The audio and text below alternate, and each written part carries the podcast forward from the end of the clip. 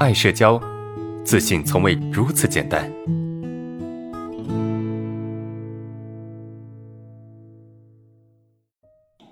OK，我们来看第四个问题啊，来看第四个问题。呃，老师好啊，有一个朋友带我开快餐店啊，开店之前呢说过两个人投入的资金一样啊，开业到店关门啊，三分之一的钱都是我出的。他每次问我借钱，都说过两天还给我啊，我连网贷都借给他了啊，我每次都相信他，他每次都骗我啊，我现在没钱叫他还，他也没钱怎么办？呃，他懂得很多道理啊，能说会道，交际能力很强，套路很多。以后我还要不要跟他合作？呃，当自己困扰到一定程度的时候啊，不管这个问题看起来他是不是心理问题，他都可能是一个心理问题，知道吧？所以这位同学，我我该怎么去去给你建议呢？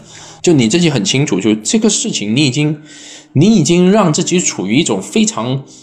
一种负债的状态了，就你你去借网贷，你自己也没有钱，然后一而再再而三的被欺骗，对吧？然后有很多套路，你觉得啊？你觉得他到底该不该继续合作？我相信这个问题你自己很清楚，对吧？你要去问你自己的看法，而不是我要我要给你建议。如果一段关系或者一件事情，它不仅没有办法让你变得更好，反而是把你拖下水，啊，让你陷入到生活的困境里面。那你觉得这个关系还有没有必要持续？啊，这是一点哈，你去考虑一个问题。第二个就是这个事情它有没有转机？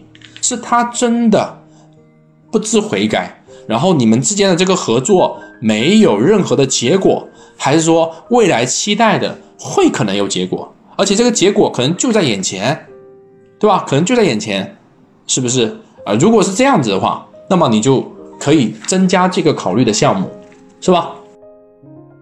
所以我觉得这个问题哈，他应该去综合考虑，就是目前我处在一个什么？因为毕竟钱投进去了嘛，那你投进去一个钱，你总得考虑说能不能要回来，或者是至少我们要有收益吧，对吧？至少我要有收益啊。如果说你们目前有收益，那么可以适当坚持。对吧？并且呢，这个钱你自己去衡量，啊，自己去衡量。那如果说完全没有收益，又没有任何的一些，呃，一些结果啊，并且你自己不断的在往里面砸，那么你你也可以考虑收手，啊，你也可以考虑收手。